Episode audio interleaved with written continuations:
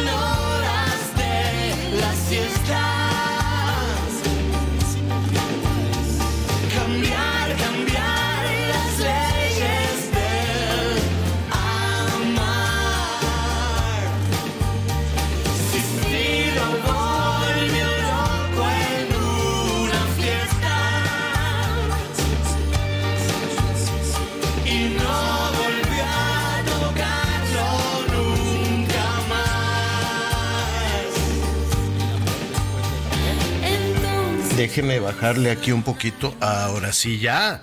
Porque estaba yo ahí grito y grito. Bueno, muy bien, así lo estamos saludando. Este inicio de la semana, calientito inicio de la semana. Por ahí algo, algo de lluvias normales, normales, desde luego, hasta retrasadas están. Hasta retrasadas están las lluvias. Así es que eh, esperemos que lleguen y con más y con más fuerza. Hubo el otro día un aguacero en la noche en la Ciudad de México ya sabe, un escándalo, las calles tapadas, eh, los carros inundados, auxilio, socorro, sáqueme de lo azar.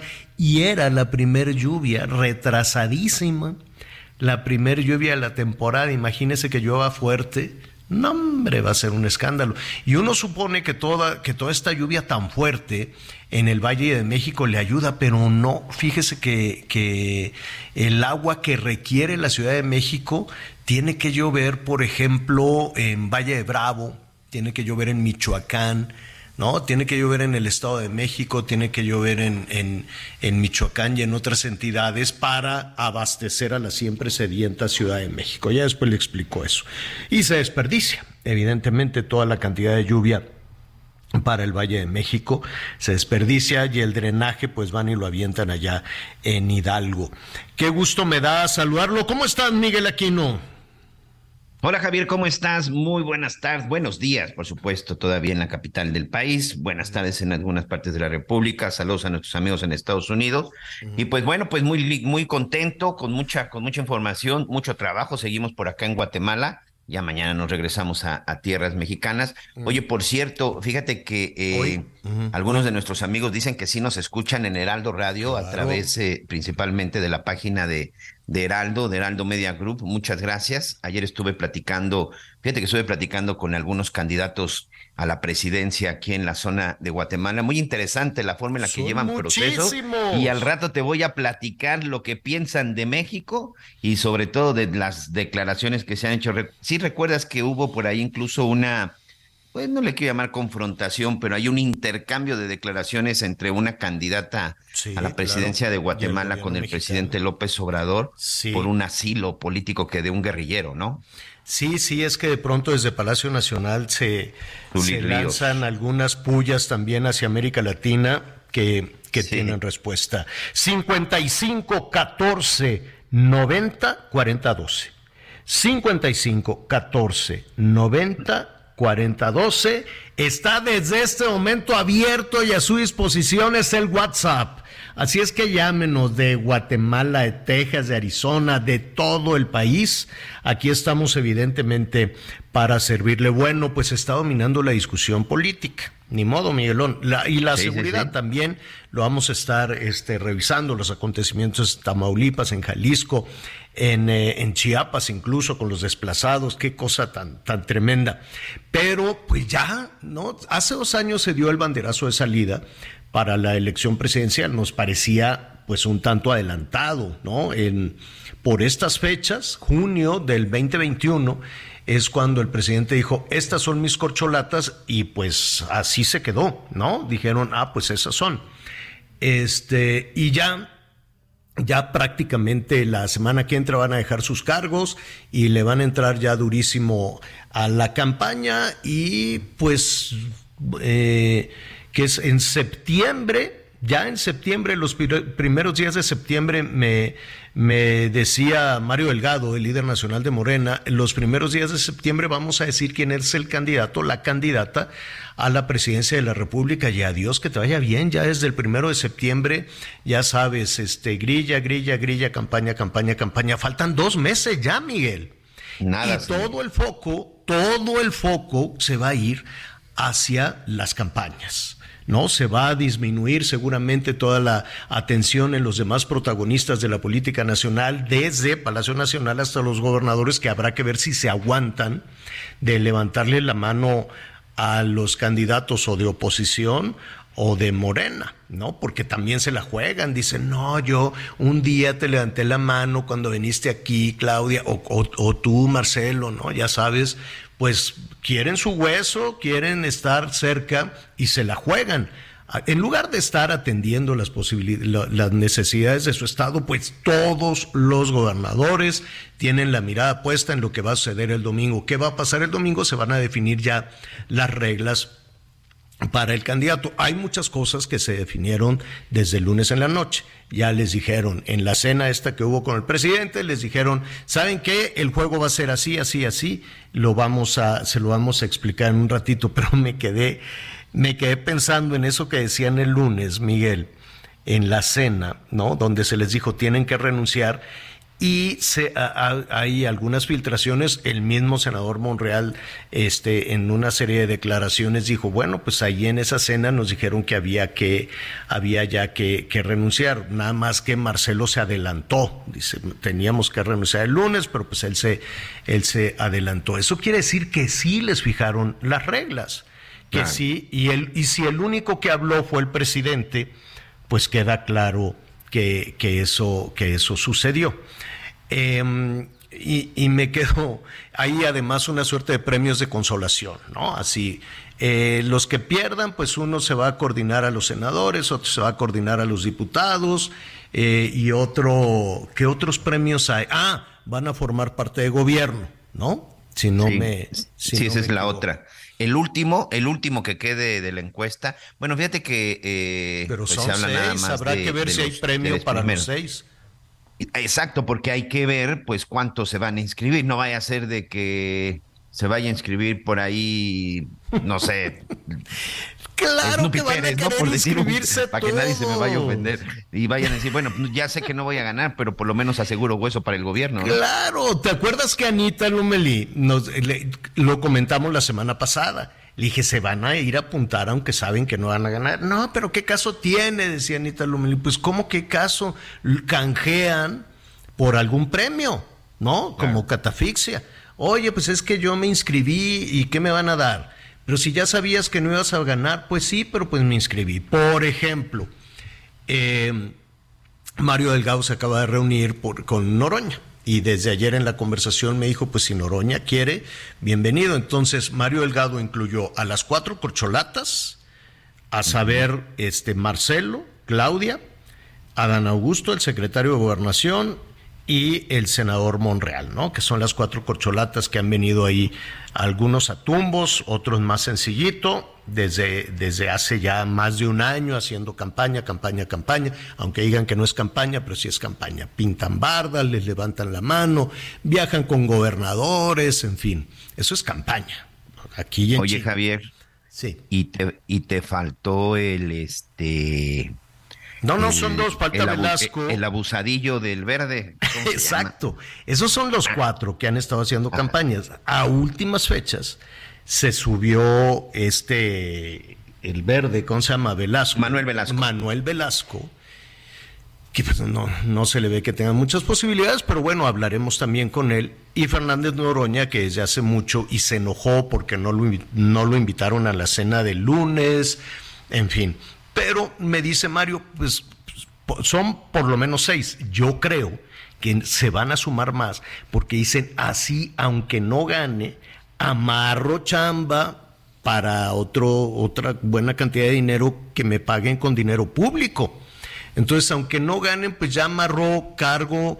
O sea, dijeron, a ver, los premios de consolación, el premio mayor es que eres candidato.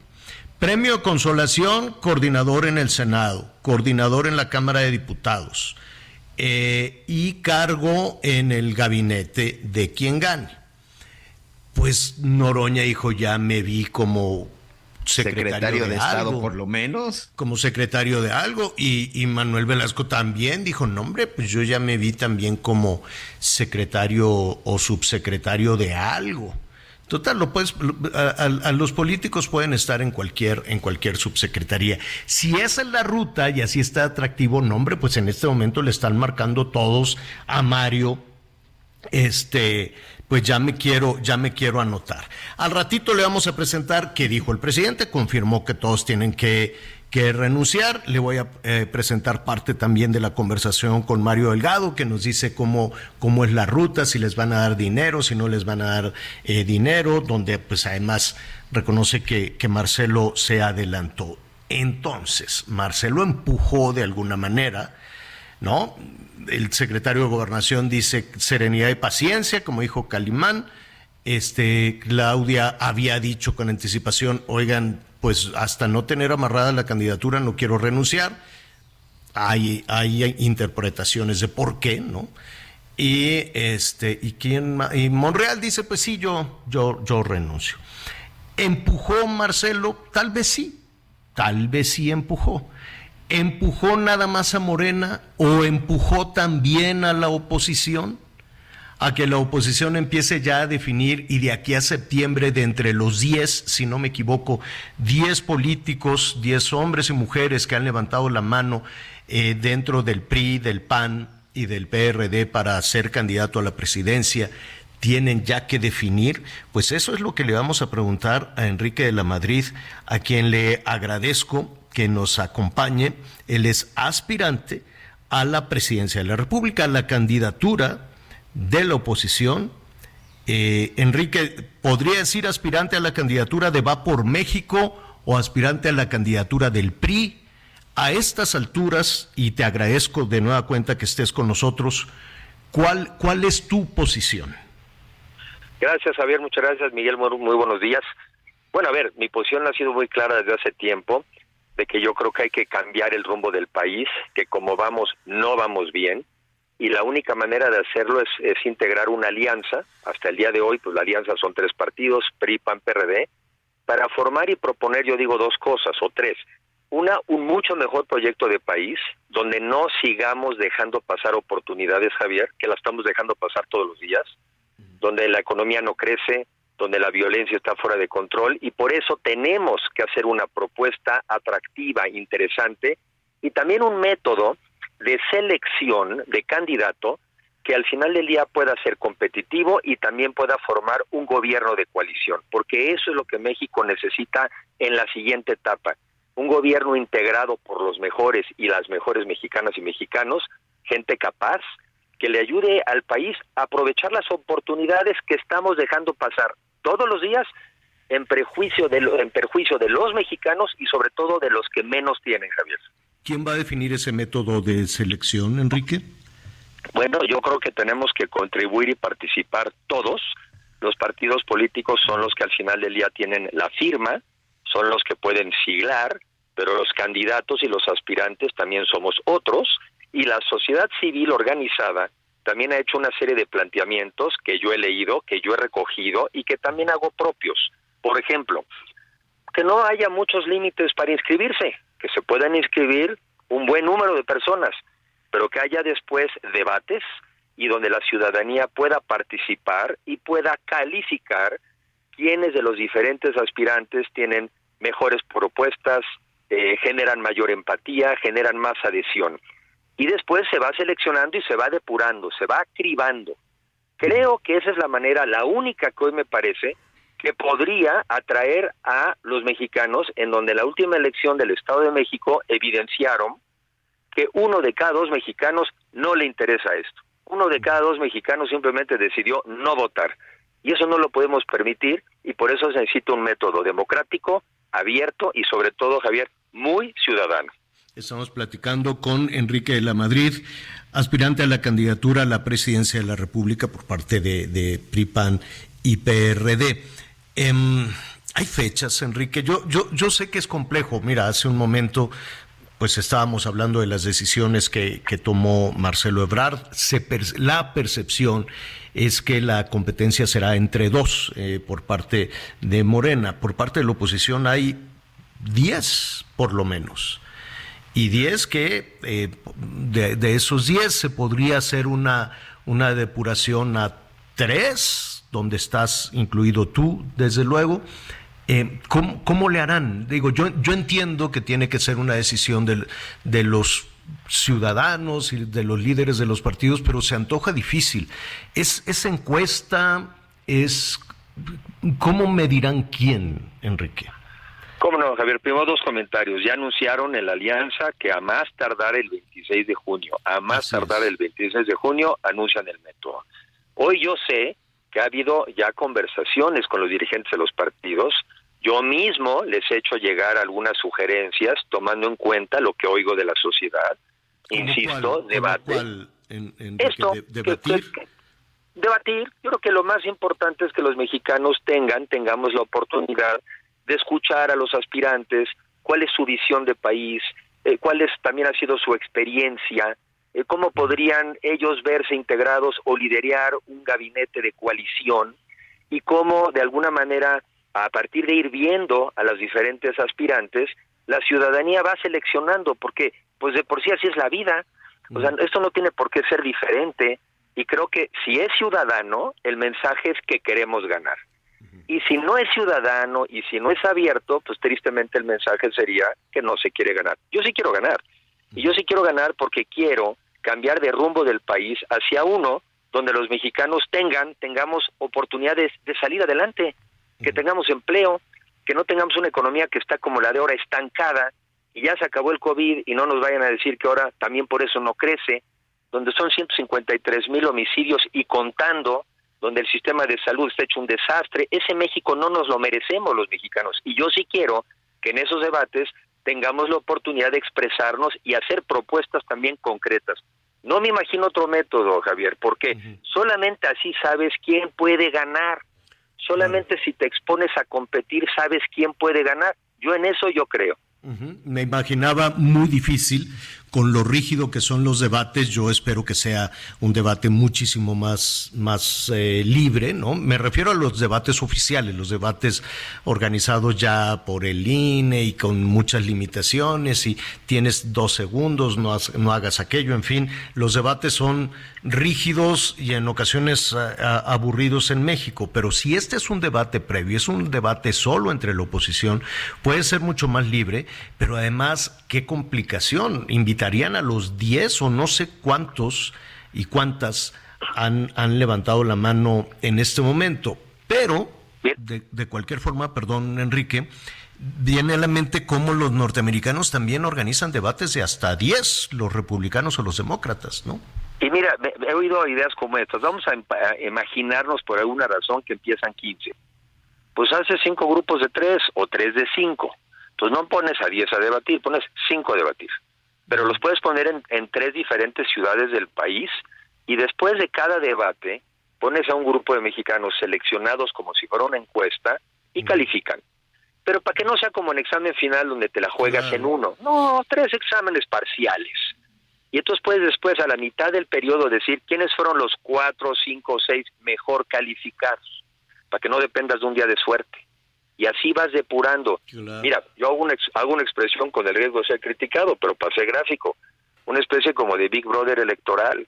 A ver, si todo en la vida es así hoy en día, Claro. ¿por, por qué lo hacemos a la antigüita? ¿Por qué lo hacemos Tan aburrido? aburrido y rígido. Tienes. ¿Por qué lo hacemos rígido? Si la vida hoy en día es flexible y es, es de adaptarse y sobre todo, ¿cómo entusiasmamos a una población de jóvenes donde Claro. una tercera parte del padrón son jóvenes? Entonces, Claro. pues hay que innovar y eso es en lo que yo creo y lo que ojalá que es lo que logremos convencer. Porque es que si no es así, Javier, no es. No, si no, no es es. así, no podemos competir. Y yo sí quiero competir y ganar. Pues el tiempo ya, ya está encima. Eh, ¿Empujó eh, eh, la decisión de Marcelo? ¿Ha empujado a que, a que la oposición también se apure? Yo diría que al revés, el que ellos sepan que de este lado vamos a hacer estos debates, los va a forzar a ellos a hacerlo también, porque se ve súper anacrónico el debate. en las reglas que entiendo trascendió que les pusieron el, el lunes, les dijeron que no debatieran, que no... Pues yo creo que hacer muy mal y se, y se verían muy mal. Yo creo que se vería muy mal que en 2023 todavía estemos utilizando el método de hace 30 o 40 años. Se verían muy mal. Ellos van a tener que hacer algo parecido a lo de este lado. Y si no, ahí está la demostración entre que unos ven para atrás y otros vemos para adelante. Entonces yo creo que ellos van a tener que cambiar, vas a ver. Yo creo que van a tener que cambiar. Pues te agradezco muchísimo, sé que tienes una agenda muy muy compleja, muy apretada y que así será en adelante, que así será por lo menos de aquí al día 26 que faltan que faltan dos semanas. Eh, Enrique, nada más una última cosa. Se quedó en el aire, se quedó en la percepción que el PRI puso a los candidatos para Coahuila y el Estado de México y que, el PAN iba a tener el voto más, más eh, fuerte para definir al candidato o candidata a la presidencia. ¿Es verdad eso? No, dos comentarios. El arreglo siempre fue que el PAN iba a ser quien dirigiera el proceso de selección, no quien iba a poner al candidato. Y tengo la impresión que después de esto, eh, ni eso quedó muy claro ya, sino al final del día todos tenemos que participar porque si es un procedimiento para todos los mexicanos, pues ni modo que solamente una de las partes pudiera decidir. Pero el arreglo original, el arreglo original era ellos van a definir o dirigir el procedimiento, nunca el candidato. Pues faltan prácticamente dos semanas, Enrique, te vamos a estar molestando a ti y a, digamos que los más visibles de los 10 o 15, por- porque también es una realidad, ¿no? Este, yo sé que hay muchos con una noble aspiración, que en Morena seguramente se van a apuntar muchísimo por esto de los premios de consolación. Eh, en, la, en la oposición, pues hay, muchas y muchos que dicen yo, pero si somos honestos, el, reconocimiento o por lo menos el trabajo que se han hecho, yo me atrevería a decir que rasuraba la mitad. Pero eso lo digo yo, tú seguramente esperarás, ¿no? Eh, eh, no sé, o no crees que podría haber un recorte sensato y decir, oigan, no nos desgastemos y vámonos con cuatro. Sí, y es donde también viene lo difícil, ¿verdad? ¿Quién decide? ¿Quién elimina desde un principio? Esas reglas son complicadas, ya ves que incluso han sugerido el número de firmas. Si algunas son tan altas que nadie las alcanza, pues tampoco suena muy democrático, ¿no? Claro. Si son tan bajas donde todo mundo entra, pues también son excesivo. Ahí están esos equilibrios que no son fáciles y creo que ahí está también parte de la discusión. ¿Quiénes entran siquiera al debate, no? ¿Quiénes entran a la conversación?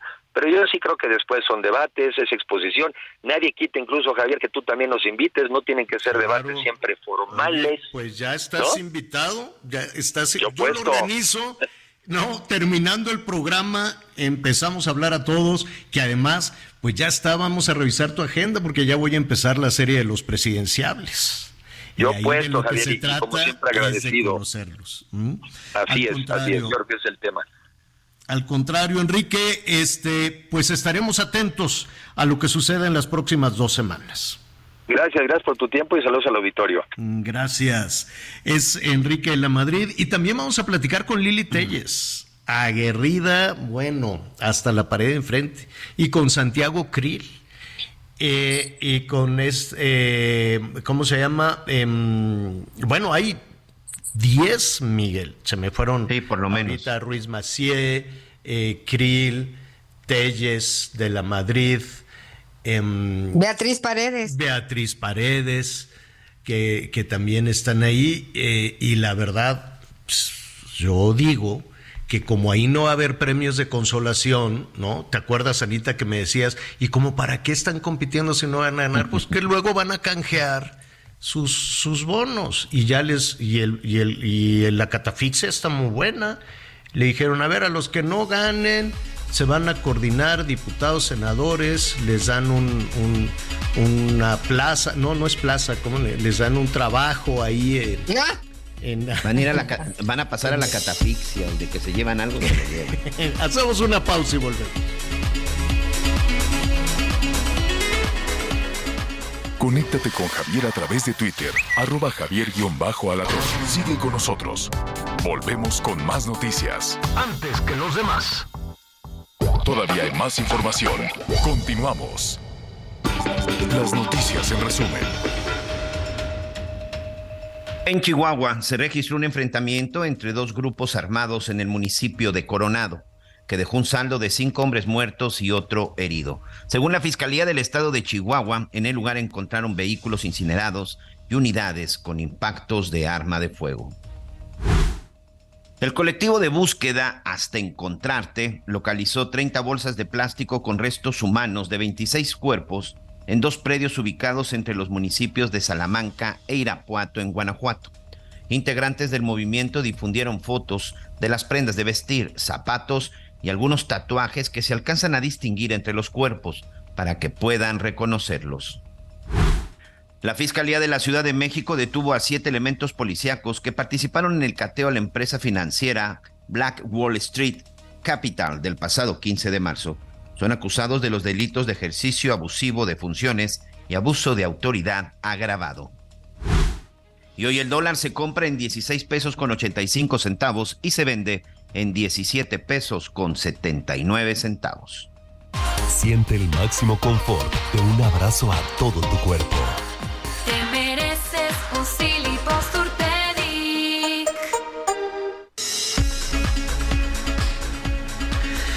Bueno, tenemos muchísima, muchísima información en desarrollo antes de ir a, a Jalisco. Oiga, qué preocupación en la, en la madrugada. Hoy, ¿qué, ¿qué día es hoy? Hoy es miércoles, ¿no? Sí, señor. Entonces, este. Miércoles los 7 de junio. Miércoles 7 de junio. Bueno, los miércoles el Santo Padre, el Papa, sale a la audiencia pública. Su papá móvil ya está muy grande, tiene 86. El Papa Francisco. Y entonces pues saluda. Siempre hay banderas mexicanas en San Pedro todo el tiempo. Entonces sale en su, en su papá móvil y va saludando a, a los miles de personas que llegan a la audiencia pública, es solo un día, la audiencia pública. Y entonces ya se sale ahí a la plaza y luego va a una especie de auditorio ahí en Santa Marta, donde pues este emite un mensaje y, y algunas personas que tienen el privilegio de saludarlo personalmente y demás. Bueno, iba terminando con unos dolores que dijo, ya, no sé, no puedo más, llévenme aquí al Gemelli. El Gemelli es el, el hospital, el policlínico Gemelli. Un día yo fui a dar ahí también, con una, estaba malísimo, malísimo, casi me desmayo en la calle, ya luego les contaré. En una de esas transmisiones, tres de la mañana y Medina se fue por otro lado y yo ahí tirado, ay, no puedo más, con una intoxicación espantosa. Entonces, llévenme al Gemelli. Llevaron al, Papa. Ya lo habían llevado ayer antier y le dijeron, oiga, pues le vamos a hacer unos análisis. Le dolía el estómago, tiene una hernia.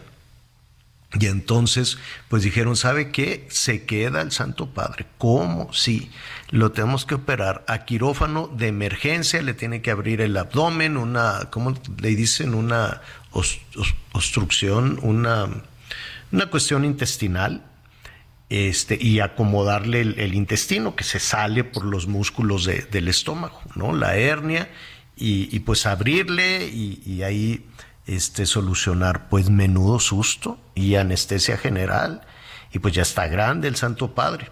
Y este, y nada, ahorita el Vaticano está informando que duró tres horas, tres horas en quirófano, porque es una operación muy complicada, este, pues donde tienen que, que, le diré que acomodar el intestino y afortunadamente eh, todo bien, qué bueno. Al ratito vamos a estar ahí también platicando con el padre José Jesús Aguilar para que nos diga también cómo él cómo se siente, cómo, cómo está después de unos este, tratamientos. Y déjeme decirle el nombre exacto de la operación. Bueno, pues le abrieron el abdomen y, pues es de mucho, es de mucho riesgo pero pues ya, ya lo reportan, ya lo reportan muy bien, cosa que se llama laparotomía, una laparotomía. Y pues ya se encuentra muy bien. El, eh, el, episcopado mexicano dice, nos unimos en oración pidiendo a Dios por la salud del Papa del Papa Francisco para que pronto se restablezca y agradecemos a nuestra Madre la Virgen de Guadalupe la intercesión para que la operación del Santo Padre concluyera sin complicaciones. Qué bueno, qué bueno, bendito sea Dios, ya está bien.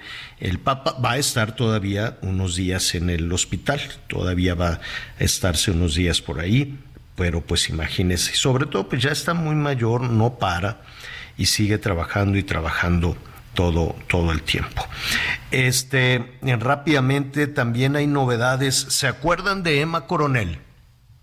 Emma sí, claro. Es la esposa del Chapo.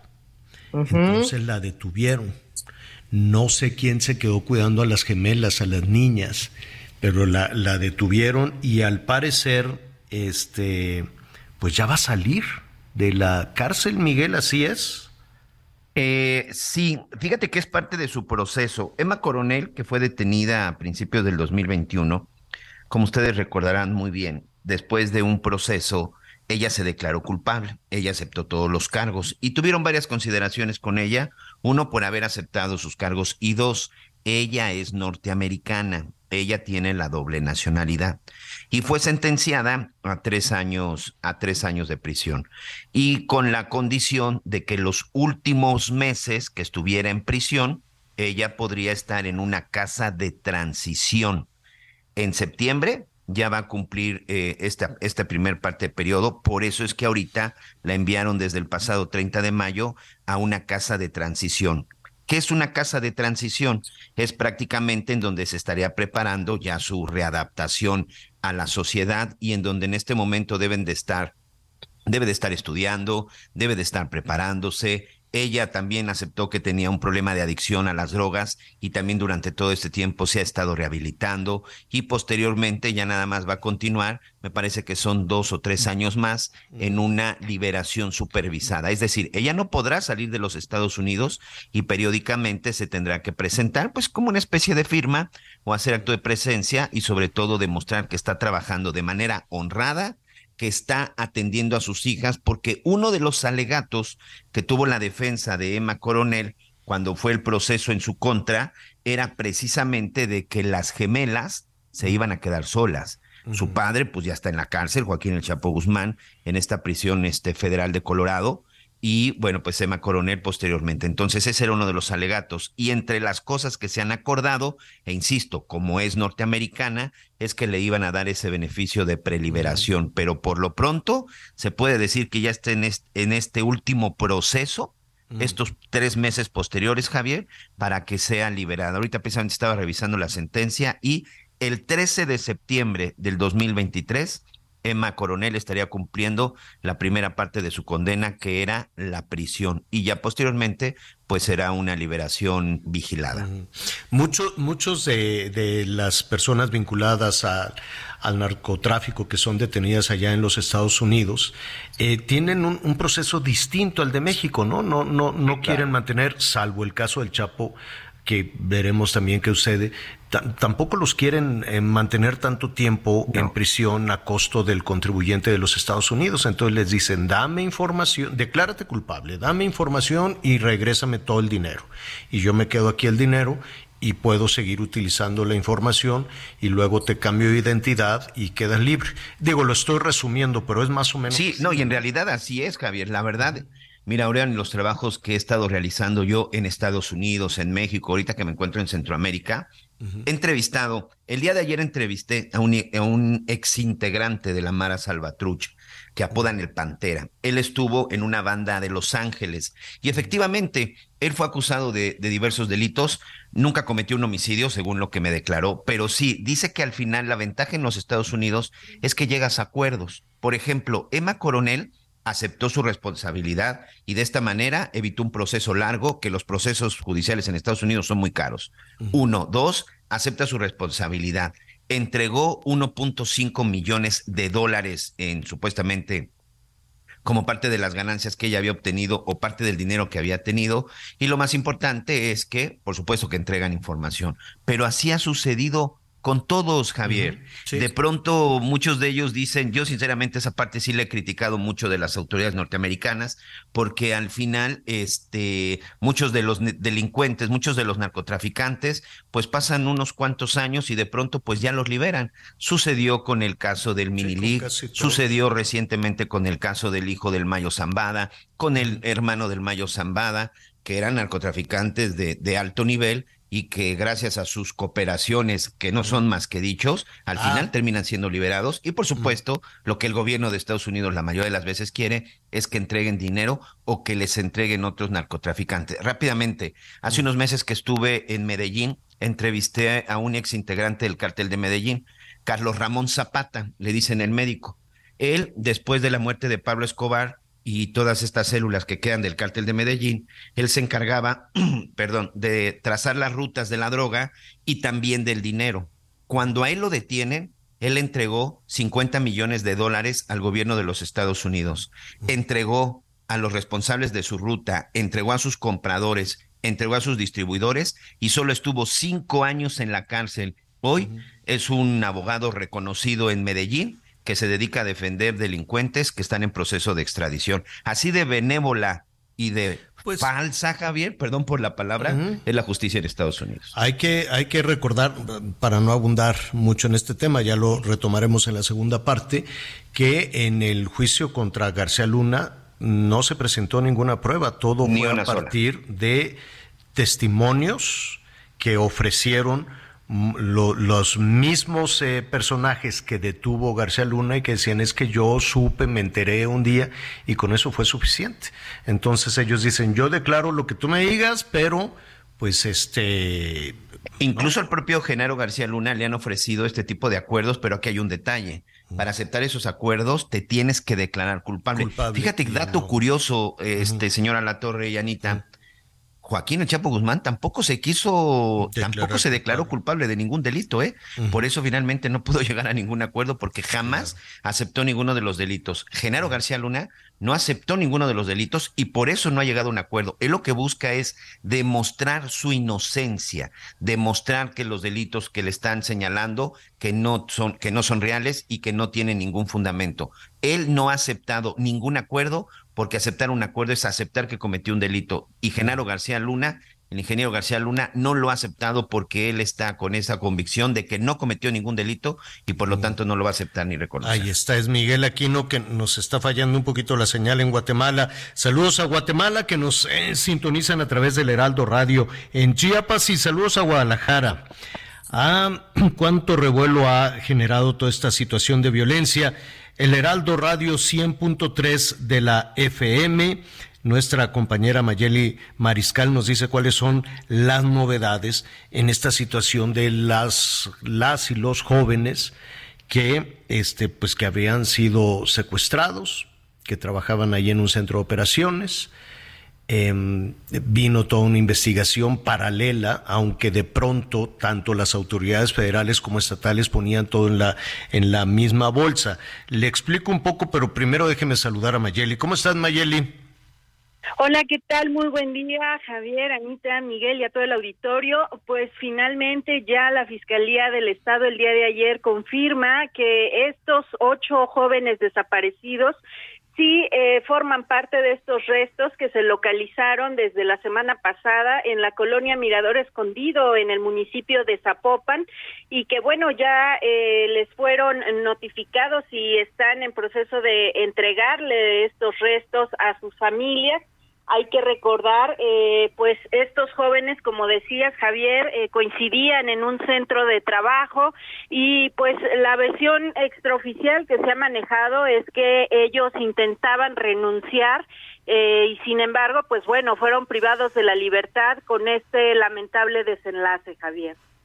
Eh, y mira, eh, este punto que señalas es muy importante, ¿no? Ellos tal vez se dieron cuenta del sitio y decimos tal vez es una es una de las de las versiones que se han presentado y decían pues yo no quiero yo no quiero trabajar en esto em, pero pues la, las, la, la, consecuencia la vemos ahora. Y esto, y esto te lo comento, Mayeli, porque tiene muchas aristas, ¿no? Muchísimas aristas. Y la primera, cuando se detonó toda esta situación, eh, cuando se supo, cuando los familiares de los jóvenes, que no fueron secuestrados todos al mismo tiempo, sino en diferentes sitios y de hecho hasta en diferentes fechas, eh, la primera versión que escuchamos fue de criminalizar a las víctimas. Y eso generó una gran confusión. Mira, vamos a ver qué fue lo que dijo eh, el 30 de mayo, cuando se supo de todo esto, la eh, responsable de Seguridad Pública, de Seguridad Ciudadana Federal, Rosa Isela, respecto a, a Rosa Isela Rodríguez, respecto a este tema. Mire, escuchemos. No se trata de, digamos, jóvenes que estuvieran en una casa, en donde tuvieran incluso permiso para estar trabajando aquí. Los primeros indicios sí se trata de personas que estaban eh, realizando algún tipo de fraudes inmobiliarios y algún tipo, digamos, de extorsiones telefónicas, de acuerdo al seguimiento de las primeras investigaciones. ¿Se confirma el vínculo con el cártel Jalisco Nueva Generación? O con pues estamos nosotros viendo exactamente a qué grupo delictivo corresponde. No le puedo decir en este momento qué es eso hasta que no tengamos todo el seguimiento técnico de la investigación. Entonces, lo primero que se dijo, en lugar de decir, bueno, ¿dónde están los muchachos? ¿Quiénes son los muchachos? ¿En qué condiciones? ¿Por qué? O sea, a esta conclusión eh, a la cual, eh, de la cual no, nos estás hablando, Mayeli, pues se ignoró de golpe y porrazo y se dijo, pues es que realizaban este fraude, realizaban extorsiones y todavía vamos a ver a qué grupo criminal pertenecían. Criminalizaron a las víctimas desde el día uno, Mayeli. Y al parecer... sí, adelante. Y, y, bueno, también compartirles que la madre de dos de estos jóvenes, Elizabeth Hernández, eh, pues en alguna de las manifestaciones que estuvieron saliendo a la calle, ella mencionó que se acercó una mujer a comentarle que sabía de la situación, que todos los jóvenes estaban amenazados y que pues tenía este grupo criminal toda la información también de sus familiares, con lo cual los tenían eh, pues amedrentados y exigían que continuaran trabajando en estas operaciones eh, para la empresa.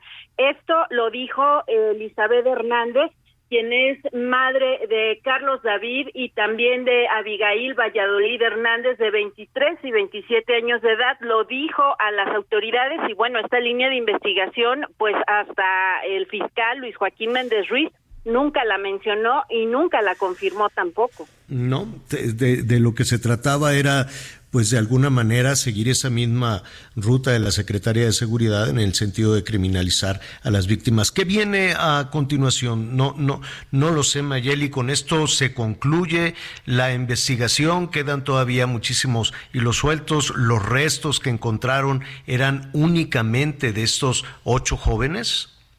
Eh, no, e inicio con esta última cuestión. Eh, todavía está el operativo activo en este barranco. Hay que recordar, tiene una profundidad aproximada de 40 metros.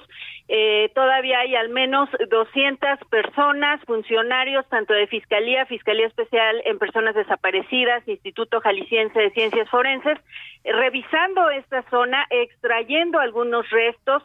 Hasta el corte del viernes pasado decía el fiscal que se habían extraído ya 50 50 bolsas, que no quiere decir que se trate de 50 víctimas o 50 cuerpos, sino que, bueno, estamos hablando lamentablemente de restos. En el Instituto Jalisciense de Ciencias Forenses tendrán que hacer pues esta valoración y sobre todo determinar a cuántas personas corresponden estos restos. Cuando menos ya sabemos que, bueno, ocho personas eh, son estas que se encontraban desaparecidas, pero habrá que esperar también el reporte de la Fiscalía. Los restos les están siendo entregados ya a las familias para realizar eh, pues la despedida correspondiente la investigación a esta eh, supuesta empresa continúa. También hay que recordar que desde Estados Unidos el Departamento del Tesoro, eh, según confirmó Enrique Alfaro Ramírez, el gobernador de Jalisco, ya estaban eh, también verificando estas actividades, también desde el gobierno federal, y pues habrá que estar también atentos con esta conclusión que puedan dar las autoridades sobre las actividades de esta empresa, Javier. Pues todavía falta falta más en esta historia lamentable, triste, ¿no? Muy, muy triste para, pues porque estaban muy jovencitos.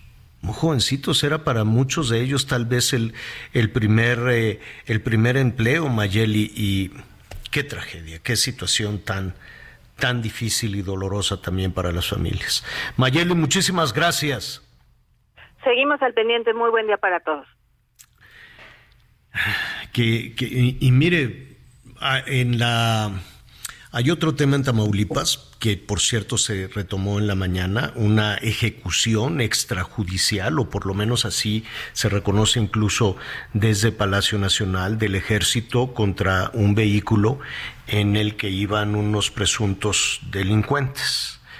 Eh, delincuentes o, no, ¿no? Pero independientemente de, independientemente de eso y del reconocimiento que incluso hizo eh, el, el, presidente que se va a investigar esta ejecución. A ver, explicamos rápidamente, Anita Miguel.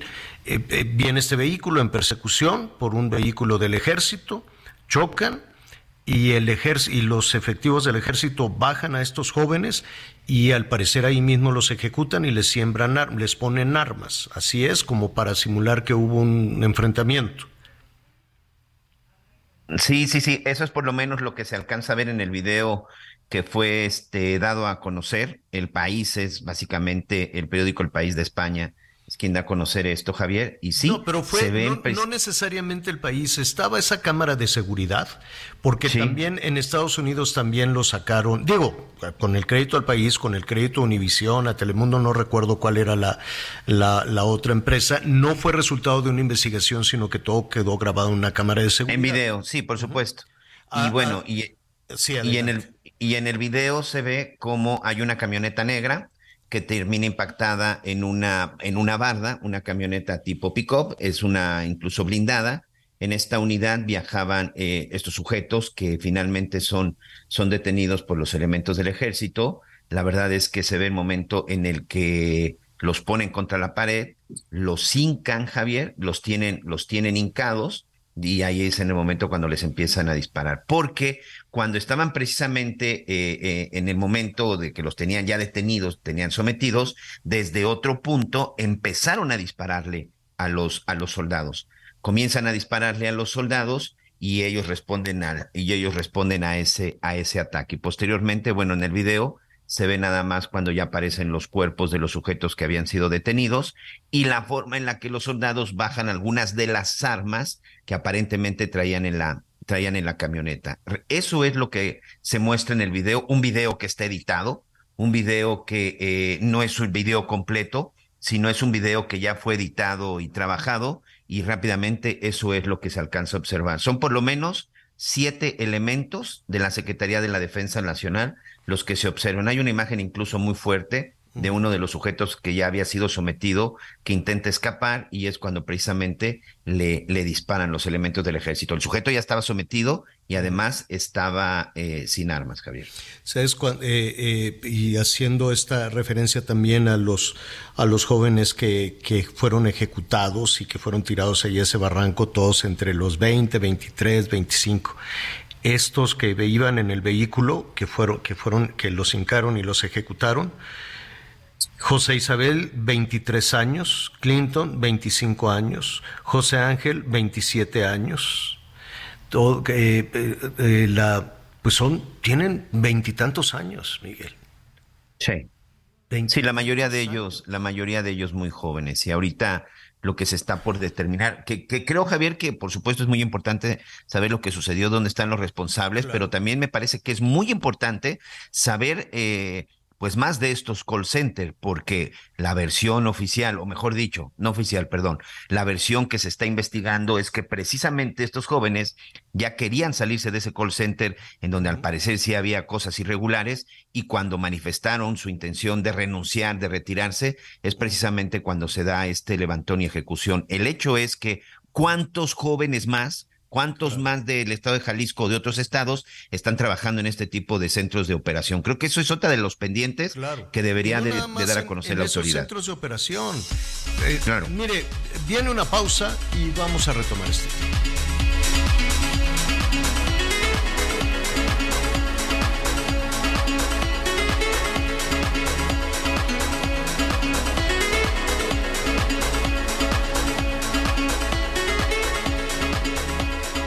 Conéctate con Miguel Aquino a través de Twitter, arroba Miguel Aquino. Toda la información antes que los demás. Ya volvemos.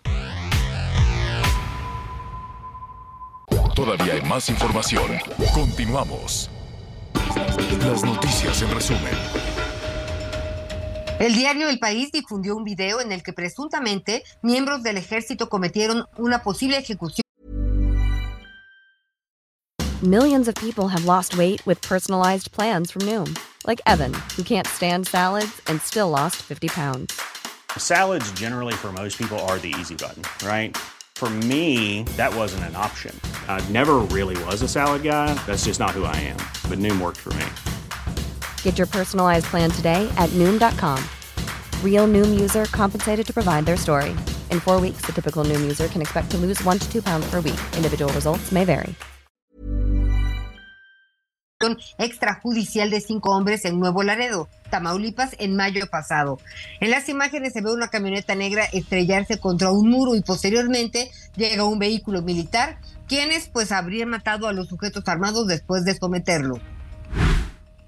Varias escuelas del municipio de Tizayuca en Hidalgo informaron sobre la suspensión de clases hasta nuevo aviso por los actos de violencia contra choferes de transporte público en la localidad. Esto debido al asesinato de dos conductores, aparentemente porque se negaron a pagar el derecho al crimen organizado.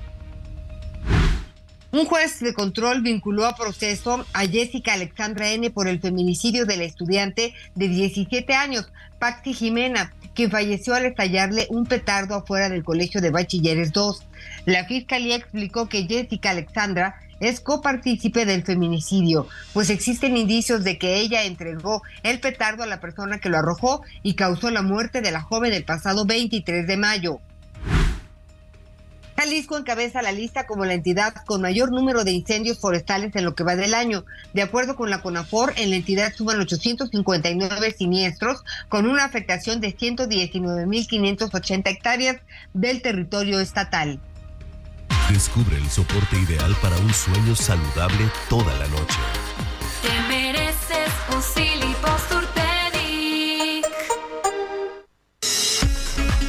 Oigan, niños, Anita, Miguelón, em, me acaban de enviar unas fotos de un paparazzi que te grabó ahí en, en la Plaza de San Pedro, Miguelón.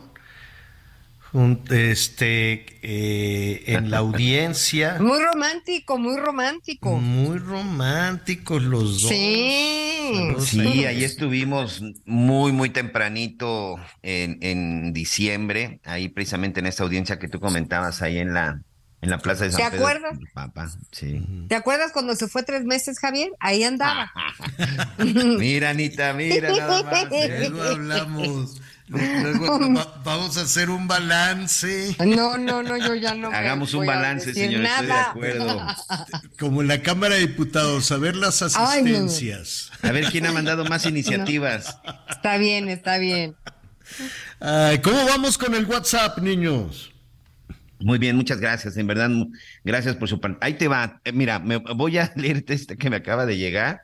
Yo no lo escribí, ahí lo escribieron, ¿eh? Gloria desde Iscali. Javier, soy su gran admiradora. Dice lo que nosotros no podemos. Si usted fuera el candidato, votaría con gran gusto por su dedicación y respeto a la vida y a la naturaleza, dice la señora Gloria desde Iscali. Pues ahí está otra propuesta, ¿eh? Muchas gracias, doña Gloria, muchas gracias, pero pues este, pues imagínese, ya, ya le contaré, ya le contaré en alguna ocasión y gracias por pensarlo de, de esa manera, pero yo prefiero estar del lado de usted, del lado de la gente, del lado de las familias, desde luego. Pero muchísimas gracias por su comentario. Hola Javier, te saluda Eduardo Calderón desde Guadalajara. No sé por qué tienen la costumbre de llamar a los estadounidenses norteamericanos. Norteamérica está conformada por México, Estados Unidos y Canadá, ¿no? Y lo hace pregunta. Ha salido, saludos, don Eduardo. Rosalba Herrera, los estoy escuchando desde mi trabajo en la colonia del Valle. Saludos, Anita y Miguel. Muchas gracias, doña Rosalba. Saludos de Benjamín Méndez desde la zona de Tepic, Nayarit. Muchas gracias. Hoy aquí, este, ¿cómo va a estar el clima, Javier? ¿Saco a tender la ropa? ¿Qué es lo que hago? Nos saludan también Pues desde la zona de porque en la Iztapalapa. ta- Tempranito porque en la tarde va a llover, o sea, vamos a seguir con el calorcito. Lluvia muy poquita, pero fuerte zona, o sea, con hielito, granicito, por ahí de las 5 o 6, entonces sí te da tiempo todavía para, para, para la ropa. Entonces sí, Muy bien. atender. Y también saludos desde Cuautitlán Izcalli en el Estado de México, Mónica Limón. Muchas gracias también que nos está que nos está escuchando. Este desde Torreón, nuestro amigo Juan Pedro también nos dice, la gente no denuncia por temor a represalias y al no saber si la policía está coludida con el crimen organizado, porque muchas veces esto es lo que sucede. Muchas gracias. Don Juan Pedro, le mandamos un abrazo, por supuesto. Oye, este tengo que leerlo. Ayer ya se nos quedó, ofrezco una disculpa, pero de repente el tiempo nos apremia. Y sé que nos está escuchando nuestro amigo Joaquín en la zona de Georgia, en Estados Unidos. Los escucho desde que empezaron en Radiorama con don Miguelón y Anita. Muchas gracias, Joaquín. Ay. Ayúdenme a las felicitaciones porque fue eh, mi cumpleaños. Ay, Te mandamos un abrazo. Sí, sí, sí. Felicidades. ¿Desde Aquí dónde? tenemos un pastel. ¿En dónde? En Georgia, Estados Unidos, señor. ¿Qué tal, eh? Ah, qué bien. Pues oye, muchas felicidades. ¿Cómo? Pues que te canten las mañanitas o el happy birthday o algo. Ahí que nos pongan así. en, la- en la Mándalo- cabina. ¿Cuál es el- Oye, mensajito La, la señora, la señora Hilda también en la zona de San Antonio, Texas. Mira, me da mucho gusto, nos siguen escuchando mucho, mucho nuestros amigos en la zona de Estados Unidos también. Muchas gracias. Eh, me encanta el programa. Saludos a Anita, Miguel, a la Torre, Sofi de Tlalnepantla. Y yo también votaría por Javier. Saludos. Javier, ¿no ves que te mandé ayer tu foto de candidato para la campaña? Yo- luego, luego, luego les cuento algo, pero no, no, no, no. Cada quien, cada quien en su trinchera. Yo creo que el, el trabajo que hacemos desde aquí, escuchando a la gente y pues de lo que se trata es de esas palabras, esos mensajes, hacérselos llegar también las preocupaciones, las aspiraciones. ¿Por qué los políticos estarán tan alejados de la gente? No acabo de entender eso. Es, yo entiendo que es muy difícil organizar una campaña. Yo sé, este, bueno, ahorita retomamos qué va a pasar a partir del lunes. Otro, otro más, Miguelón. Sí, señor, por supuesto. Muchas gracias. Saludos desde la alcaldía Benito Juárez. Nos mandan aquí también un mensaje. Este mensaje, fíjate que también me está llegando por redes. Les recordamos que también tenemos abierto el Twitter de los tres. Ahí nos pueden encontrar muy fácil. Y dicen, Javier, lo que sucede en Tamaulipas es una de las situaciones de las que hemos padecido desde hace muchos años. No quiero justificar el actual de los militares, pero muchas veces ellos son emboscados y ejecutados. Ojalá dieran a conocer el video completo para no adelantar juicio. Dice aquí nuestro señor, el señor Ocampo, en la zona de, de Tamaulipas, Javier. Aquí, de Ciudad Alemán, de Ciudad Alemán en Tamaulipas. Tiene toda la razón. Sí, sí, sí. La verdad es que así es. El número telefónico, ¿ya se lo aprendieron, Anita, Miguel? ¿Ya se lo Sí, por Si supuesto no que lo- sí. A ver. ¿Quieres hacer una prueba? A ver. Espérate un segundo, porque lo tengo aquí. Oye, y también tenemos mensajes de voz, ¿eh? Para, A ver. para que nos los manden, sí. Señor productor, ¿podemos escuchar los mensajes de voz o en un momentito Sí, señor, más? escuchemos. Hola, buenos días. Miren, solo para reportar un asunto de toda la vida, yo sé que es un asunto complicado y difícil de resolver, pero a ver si es cierto que ahora que entre la nueva eh, gobernadora acá en el Estado de México, se hace cargo de los perros callejeros Yo sé que hay problemas de agua, yo sé que hay problemas de muchas cosas, pero el problema de los perros callejeros es serio. Todo el tiempo hay gran manadas de perros en la calle. Sí, es un asunto, es un asunto muy complicado y los perritos, pues ahí andan, no Ah, tienen la culpa de ser abandonados. Hay unas imágenes que, ah, cómo me rompieron el corazón, están en redes sociales una pareja que lleva un perrito, cachorrito, y lo amarran en un poste para abandonarlo. Y se van corriendo y el perrito como puede dice, no, no me dejen, no me dejen. Se suelta, se va corriendo detrás de ellos, estos se, se van y el perrito ya no los alcanza y se queda en la calle y se une a una manada que como puede, ¿no? Para alimentarse, para que lo acepten, pero luego lo muerden, lo empujan y así se van haciendo estas manadas. Ahí en el, en el barranco, allá en el, en el rancho, allá en Huizculucan, sí, me estaban echando la mano, era una complicación antes de, de que hiciera yo este, toda esta reforestación, había una manada, ya un poquito feral, que se alimentaban de los animalitos de la barranca y era una complicación. Hay que ayudar a estos, a estos perritos para que no pongan en riesgo tampoco a las personas. Y sabes qué, Miguel, Anita, siempre en enero, febrero, más o menos en enero o en febrero, a las niñas o a los niños, los reyes y Santa Claus, en muchas ocasiones le llevan un cachorrito, un perrito. Ay, no. Al mes ya nadie quiere limpiar la popó y que el perrito ya se comió el zapato, que porque así son los cachorritos, o que son espacios muy chiquitos y, y en fin. Entonces, para no romperle el corazón al niño o a la niña, les dan una, es una mentira, una especie de lección de vida y le dicen, mira, vamos al bosque y aquí este Timoteo, o como le quieran poner, va a ir a buscar a su mamita. Y el niño, ¿cómo? Sí, extraña a su mamita. Y lo llevan y lo sueltan en Chapultepec, en el caso de la Ciudad de México. O en el bosque de la primavera, en el caso de Guadalajara, o en, en algún otro bosque cercano en Monterrey, en donde quieras. Enero y febrero, los papás irresponsables van y sueltan a los cachorritos. Algunos sobreviven, otros no. Y los que sobreviven se unen a una manada y después se convierten en un peligro. La culpa no es de los animalitos.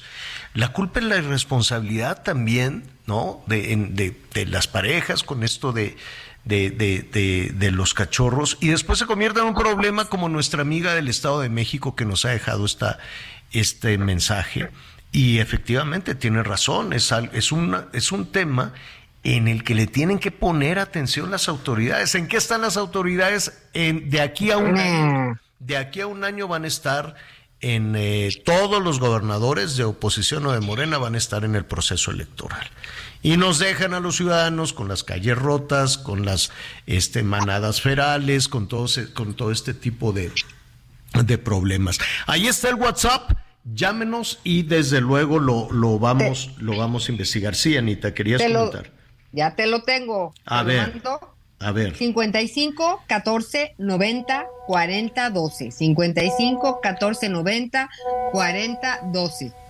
Ok, Así que bueno. esperamos todos sus mensajes. Muy bien. Bueno, pues este, a ver, ya eh, desde la cena del lunes, pues ya, ¿no? Ya arrancó el proceso electoral. Ayer platicaba con Mario Delgado, me dice, le dije, oye, pues eh, todo el tema de, de Coahuila, saludos a Coahuila, saludos al Estado de México, pues se acabó rapidísimo querían eh, todavía este cacarear un poco lo, lo, lo de Delfín y demás, pero ya, o sea, apenas estaban dando los conteos eh, rápidos cuando se impuso el tema de la competencia presidencial. Vámonos, rápido, a lo que sigue. Este, se apagó muy rápido toda, toda, to- todo ese tema y ahora la atención está puesta en la elección presidencial las fechas, el método que- que van a ser las eh, corcholatas. En síntesis, aquí lo que estamos viendo es que tienen que renunciar. Esa fue la instrucción que se les dio en la cena del lunes. Ya se filtró, ¿no? Ya se ha filtrado por todos lados.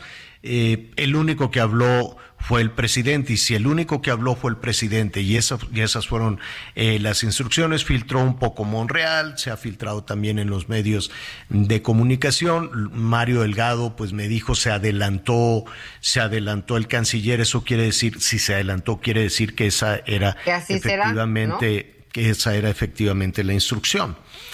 Eh, vamos a escuchar un fragmento de Mario Delgado, el líder nacional de Morena. Sí, eh, Marcelo hace la lectura y bueno, él dice voy a renunciar eh, el lunes, pero será el Consejo que defina condiciones, requisitos y tiempos, porque es además la máxima autoridad y es quien debe hacerlo. Si renuncian ante la eventualidad de que renuncien todos los aspirantes el, eh, próximo lunes 12, em, estarían en libertad ya de acercarse a sus simpatizantes. Sí, pues yo creo que es para eso eh, renunciarían y el Consejo establecerá las reglas para estas actividades. ¿Les daría Morena algún tipo de apoyo? pues tendrán pues que inscribirse. Tendrán que decir, o si quiero, anótenme por ahí. Anótenme y pues necesito una lana porque pues tengo que, No, eso, eso, no. Eso sí no hay. No, pues tengo que pintar una barda, tengo que ir al norte, tengo que. No puede haber recursos públicos, eso está claro. Y los recursos del partido son recursos públicos. Entonces, eh, pues ellos se las ingenieran. ¿Pueden tener financiamiento privado? no se. No se necesita mucho dinero. Recurso. Lo que hay que ir es a encontrar a la gente, buscar a la gente, a decir por qué quieren participar en este proceso, por qué desean darle continuidad, continuidad a la cuarta transformación. Pues hay que recordar cómo se hizo Morena, se hizo sin dinero. Pues ahí está. Eh, ese va a ser un tema que vamos a discutir ahorita.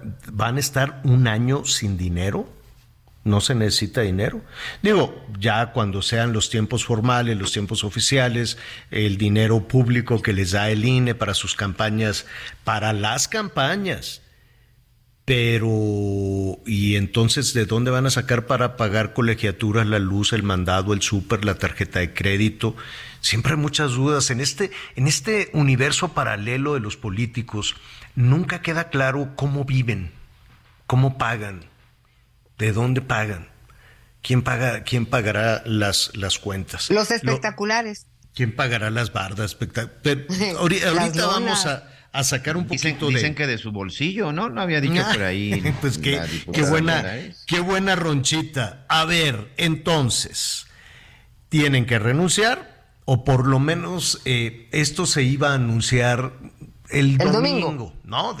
El Consejo Nacional de Morena resolvió que tienen que hacer esto, esto y esto. En principio, un tema de equidad, tienen que partir todos de la mismo de la misma situación, entonces todos tienen que renunciar, por lo menos estos seis. Ah, de esos seis, digo, porque se sumaron dos, ¿te acuerdas, Anita, que me decía así como, ¿para qué se suman? Pues porque luego lo van a canjear, ¿no? Y claro, pues ya les dijeron, hay premios de consolación, no sé si tantos, no sé si hay cinco premios. No, yo no creo que hay tantos. Bueno, pues vamos. no, ya hay seis. Mario Delgado anoche en la entrevista con Javier Alatorre en Hechos decía que son Claudia, Marcelo, Adán Augusto y Ricardo Monreal. Hay una foto incluso hoy que suben en sus redes sociales en donde ya está desayunando con eh, Gerardo Fernández Noroña para invitarlo. Exactamente, Mario Delgado dice cafecito con el compañero Fernández Noroña para que participe en el Conejo, Consejo Nacional del Domingo. Y también hay otro tweet ahí de nuestro compañero Salvador García Soto, quien seguramente tendrá ya más detalles en un rato. Dice el coordinador del Partido Verde, Manuel Velasco, renunciará hoy a su cargo de líder de la bancada y pedirá licencia como senador para participar en el proceso interno de Morena. Ahí, Anita, ya tienes seis. Seis. seis. ¿Qué, dijo, ¿Qué dijo al respecto el presidente en la mañanera? Vamos a escuchar. Ya inició este proceso y eh, por eso la renuncia de Marcelo Ebrard, porque como es de dominio público, él aspira a ser candidato. Como la jefa de gobierno de la Ciudad de México, Claudia Sheinbaum, como el coordinador de los senadores, Ricardo Monreal, como Adán Augusto López Hernández, secretario de Gobernación. Son los que han expresado su interés y es posible que en estos días los que aspiren pues también presenten sus renuncias. Sí, eh, no, no mencionó a, a, ¿cómo se llama? A Velasco y a... Y a Noroña. Y a Noroña, pero pues bueno, ya estarán, estarán ahí eh, anotados. Renuncian el lunes y luego el, el, el mismo consejo dice que va a llevar a cabo una encuesta.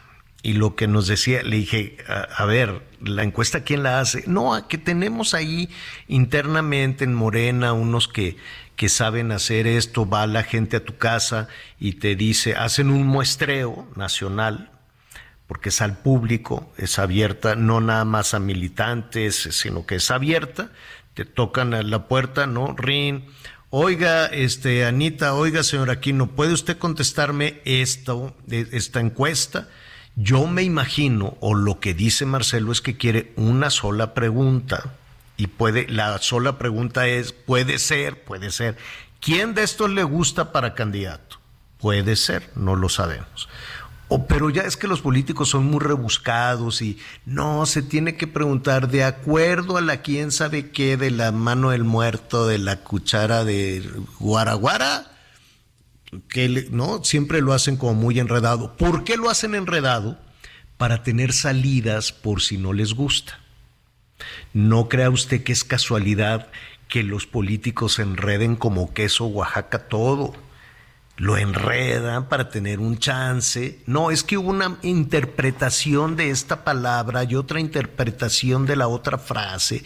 Y eso es lo que Marcelo no quiere. Dice, a ver, una pregunta y que además, si la encuesta la hace Morena, cosa que Marcelo no quiere, quiere que la hagan Oye. empresas privadas, que sea sí. verificable.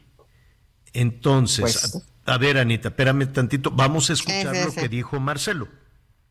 Estoy muy contento porque veo con toda claridad que las propuestas que hicimos desde ya el mes de diciembre del año pasado, las recuerdo, separarnos de los cargos públicos quienes vamos a participar para que haya equidad en el proceso interno, exponer y contrastar en público las propuestas de cada cual y desde luego asegurar que la encuesta a realizarse sea amplia, transparente y verificable, idealmente con una sola pregunta. Bueno, ¿quién va a definir esa pregunta? Pues el domingo van a, yo creo que ya lo tienen, ¿no? Porque imagínate que no se vayan a salir con acuerdo. sus preguntas, esas mafufas que luego ni se entienden. Por eso Usted las hacen está de acuerdo en que la continuidad, no, bueno, no. Las hacen mafufas para después tener un, una salida si no les gusta, si no les gusta el resultado. Anita, querías comentar. Sí, justamente eh, me quedé sorprendida de que finalmente Marcelo eh, pues salió muy airoso en este comentario sobre eh, cómo realizar la encuesta, porque eh, pues antes de antes de el domingo, pues yo lo veía un poquito como que más eh, forzado y más combativo en el tema de, de la encuesta y de cómo sería el piso parejo para todos. Este de, después de la cena de lunes se ve que que pues se acomodaron los astros o, o, los temas y las cuestiones, porque pues ayer ya propiamente no salió eh, eh, como pensamos todos para platicarnos de un método y de todo y lo que y, y, de una encuesta, ¿no? Sabemos sus inquietudes que comulga con algunas de otros de, de los otros aspirantes y de la otra aspirante, pero este sí eh, sí como que salió mucho más empático en torno al tema de, de las encuestas, ¿no? Salió como el hijo desobediente, dijo, ¿no? A ver, ayer hablábamos de eso. Ayer hablábamos de que se veía todo muy, muy sí, señor, lo que usted diga. Y que hacía falta una especie como de rebeldía, tanto en la oposición como en el mismo Morena. Veremos qué sucede el lunes, ¿no? Veremos Exacto, cómo sí. están acomodando sus fichas también, Claudia. Que es, digamos que de los cuatro, Ajá. de los seis o de los cuatro, pues son los dos este, punteros en la, en la percepción. ¿Qué había dicho Claudia, la jefa de gobierno de la Ciudad de México? Que ella no renunciaría hasta no tener la certeza de que iba a ser la candidata. Eso lo, lo había dicho anteriormente. Dicen, sí, a ver, ¿cómo, digo, ella hubiera querido llegar al quinto informe de gobierno. Dice, Este, como, pero- como, como, ¿por pero, qué? pues- Ahora, falta de aquí al domingo. El ¿Qué domingo se si sabrá una- realmente qué Oye, si hoy por cierto, no hoy por renuncia? cierto, en la Expo Santa Fe, aquí en la Ciudad de México, está la Convención Nacional del Partido Verde y No, no, sé si ustedes sé. tengan otra información. Eh, ¿No sabes el atasque que se hizo ahí? Sí. Ah, Me quita- pues por lo pronto- taparon toda la calle, la vía pública, la calle, calle, calle, calle. Hacia abajo de Sí. un puente junto al camellón, un atasque de tráfico y, y- y- y un templete. De plano, el Partido Verde no tiene un espacio donde ir a hacer su, su- su- sus cosas. Tiene que agarrar todo un, un carril. ¿Dónde Oye, se pero, ha visto pero- eso? Sí, oye, y además haciendo tráfico y contaminación los ecologistas, la Ah, no, incongruencia de de estos- ecologistas no tienen nada, es una marca fabulosa. Es, Oye, una, buena, es una buena etiqueta. Lo que Sí. les iba a decir es que, pero no se enoje, señora La Torre, yo entiendo que le tocó a él todo, pero lo que te iba a decir es que yo ya no entiendo nada. Se supone que el Partido Verde, su candidato es el senador Manuel Velasco, pero están esperando con bombos y, platillos. Y hay una Ah. imagen que me llamó mucho la atención que dice, es Claudia, es Así es. verde. ¿Qué tal? Bueno, Así pues es, ella llegará como a las dos, me parece. Ah, ¿Va no Claudia ahí al tenderete? Sí, Ahí sí. a Partido Verde, sí. Ah, entonces, ya no le ¿y va a tocar Manuel tráfico, Velasco qué quiere? O sea, ¿el verde va a tener dos fichas?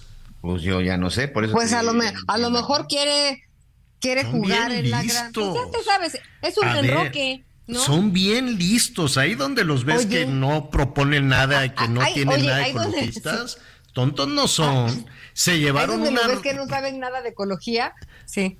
Pero se llevaron una tajadota del pastel del Estado de México sin contabilizar. De pronto yo dije, oye, dicen, no, pues que el Partido Verde se llevó no sé qué tantos miles de votos. ¿De dónde? ¿Cómo? ¿En qué momento? Eso, esa fue una repartición previa y el ciudadano, pues tres trompetillas. Vamos a hacer una pausa y le explico eso. Conéctate con Ana María a través de Twitter, arroba Anita Lomelí. Sigue con nosotros. Volvemos con más noticias. Antes que los demás. Todavía hay más información. Continuamos.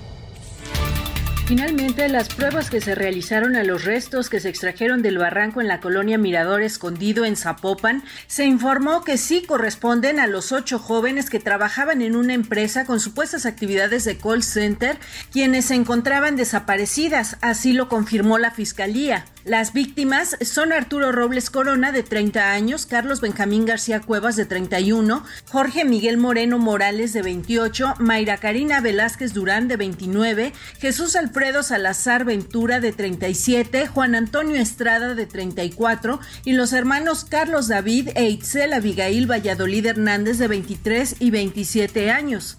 A sus familiares ya les fueron informados estos resultados y en las próximas horas se les estarían entregando sus restos. Además, se integró ya la carpeta de investigación para esclarecer estos hechos.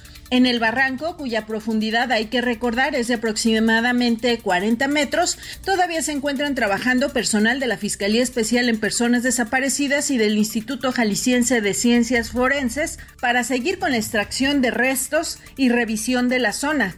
Hasta el corte del pasado viernes, el fiscal Luis Joaquín Méndez Ruiz había confirmado que ya habían sido extraídas de esta zona al menos 50 bolsas con restos humanos, aunque no correspondían a igual número de cuerpos, ya se estaba revisando el perfil genético y las pruebas necesarias para determinar el número de víctimas adicionales a los ocho jóvenes.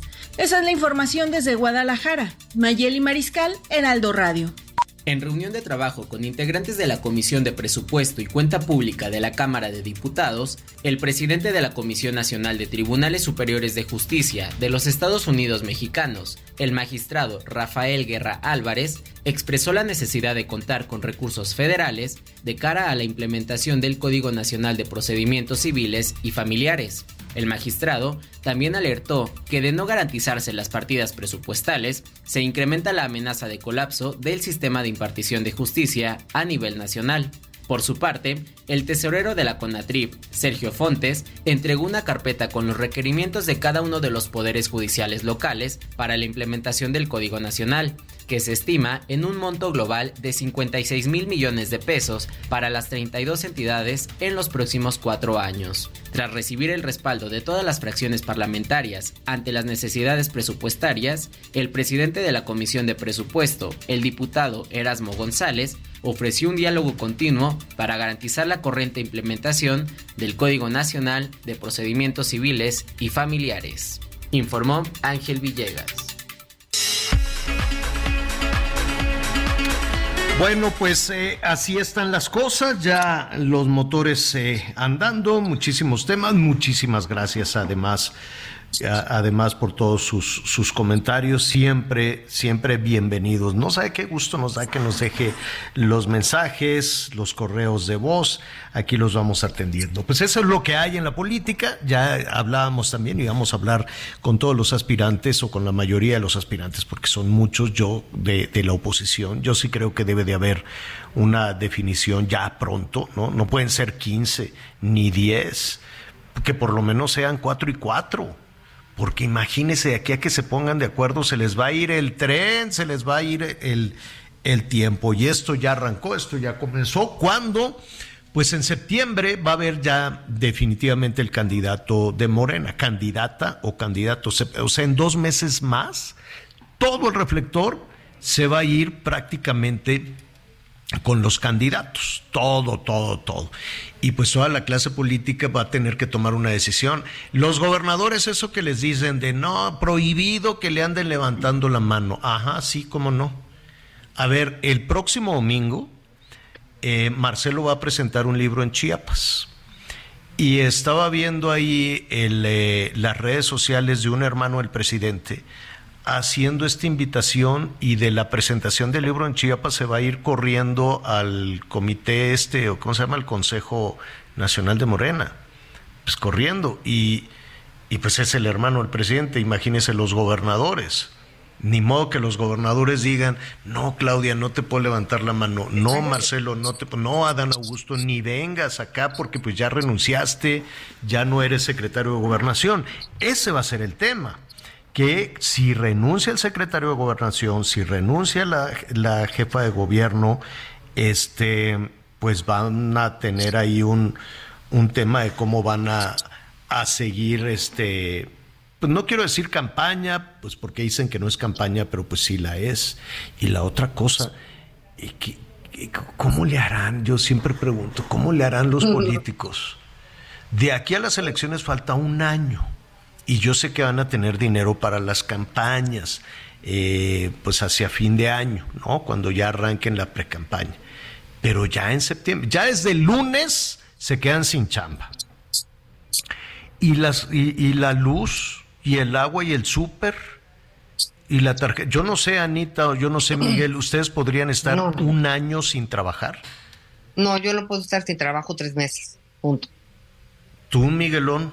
Que, te, alcanzaría una ronchita como para estar sin trabajar. No, no creo. Y con universidades, este, no, no, creo, señor. No, no creo. Entonces, ¿cómo le harán? ¿Y las deudas? Pues no sé, tendrán, porque, porque además ganan, se supone que ganan menos que el presidente. Y a eso, el costo de la vida, a ver, ¿qué no pagan celular, gasolina, la luz, el recibo de la luz? A ver, pues- y luego que te piden, ¿cómo le dices, Anita, el gasto hormiga? Que se te ah, va un poquito por aquí, un poquito por allá. Si van a andar a salto de mata, pues les van a necesitar pararte en Oxxo o por ahí por uno. No, está bien caro, no, eso es bien caro. ¿No?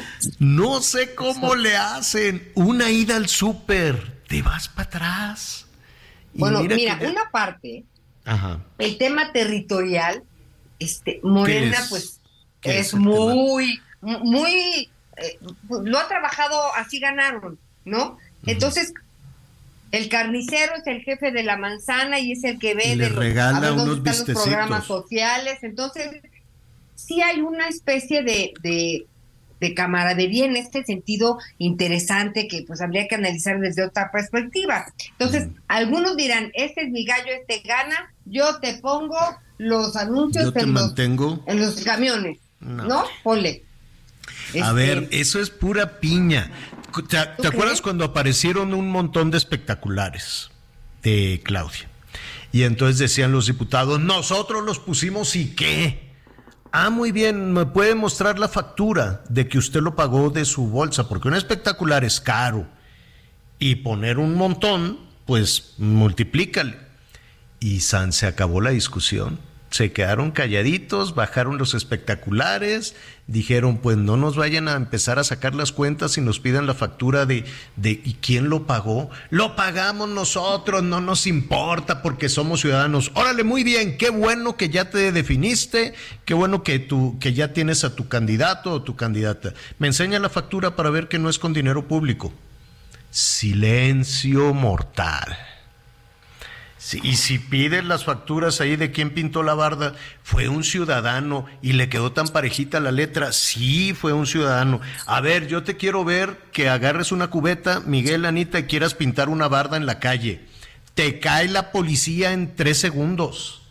Usted que está, a ver, quieres podar un árbol y te cae la policía, ahora imagínate pintar una barda. Yo también quiero pintar una barda y decir, viva yo, y aquí está el WhatsApp de las noticias con Javier La Torre. A ver, ¿no te cae la policía en tres segundos? Pregunto yo. No, no creo. No, a nosotros sí. ¿No? Bueno, nosotros sí. oiga, este, vamos a, a- a temas rápidamente. Qué susto tuvimos en la madrugada con el Santo Padre, la verdad. Le- le- veíamos estas fotografías que las vamos a subir a redes sociales de Aide y de Miguel ahí en el Vaticano. Qué experiencia, ¿no, Miguel? Qué bonito es esta eh, audiencia en San Pedro. Sí, fíjate que sí, tuvimos la oportunidad incluso de, de tenerlo de cerca, de participar en esto. Sorprendido porque, bueno, en diciembre hace mucho frío, pero ahí estaba el Papa y nos llamó mucho la atención porque eh, la oración que da, que realmente no es una misa, sino la oración que da, en aquella ocasión la dio por lo menos en seis idiomas. En, i- en italiano, en inglés, alemán, en árabe, porque llegó una comunidad muy importante de, de Irak, y también en portugués y en español, Javier. Siempre hay banderas mexicanas, ¿eh? Sí, siempre. Sí, sí, siempre. sí. Me encontré de Puebla y de. Oaxaca, impresionante. El padre José Jesús Aguilar me da siempre mucho gusto saludarlo.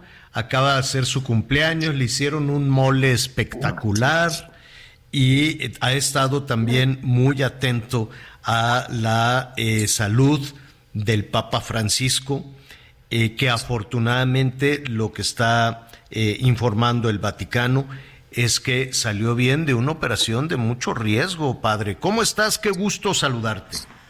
Igualmente, Javier, estoy bien, gracias a Dios. También después de unas cirugías.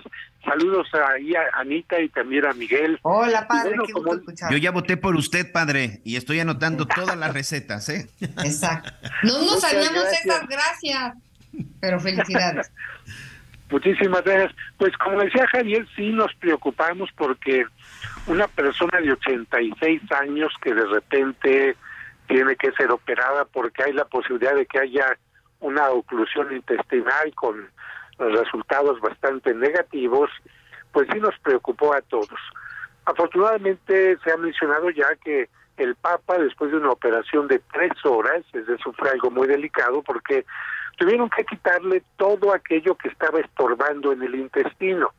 Hay que recordar que el Papa tuvo divertículos, que son como una especie de chichones para que la gente me entienda, dentro del intestino, que van impidiendo el flujo normal del intestino. Bueno, le quitaron esto, pero sabemos que cuando hay una operación, pues el cuerpo es tan curioso que va creando ciertas cicatrizaciones que no siempre son de la manera más correcta y estas cicatrizaciones pueden ser más gruesas, haciendo por lo tanto que se conviertan en una especie de hernia o algo que impida el paso de la circulación y por lo tanto los médicos dijeron tenemos que operar y limpiar, que tenemos que raspar, limpiar todo eso que está estorbando ahí para que el funcionamiento del intestino continúe de la mejor manera.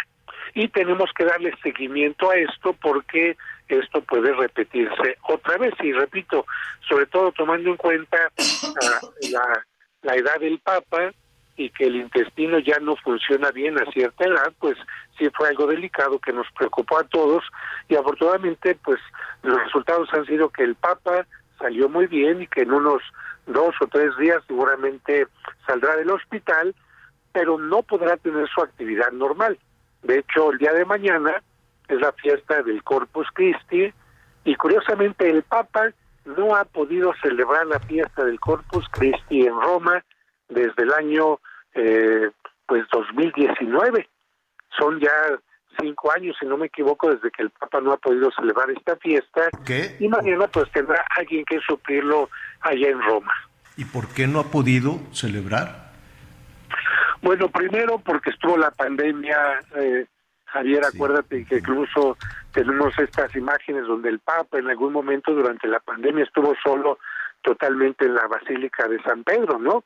A veces se nos olvida por tantas noticias que hay constantemente que hubo dos años en que el Vaticano estuvo prácticamente cerrado, audiencias eh, públicas, todo este tipo de cosas, y porque en un año el Papa decidió celebrar la fiesta en Ostia. Eso fue cuando empezó todo y por esta razón el Papa no ha podido celebrar la fiesta en su catedral, que es la Basílica de San Juan de Letrán en Roma.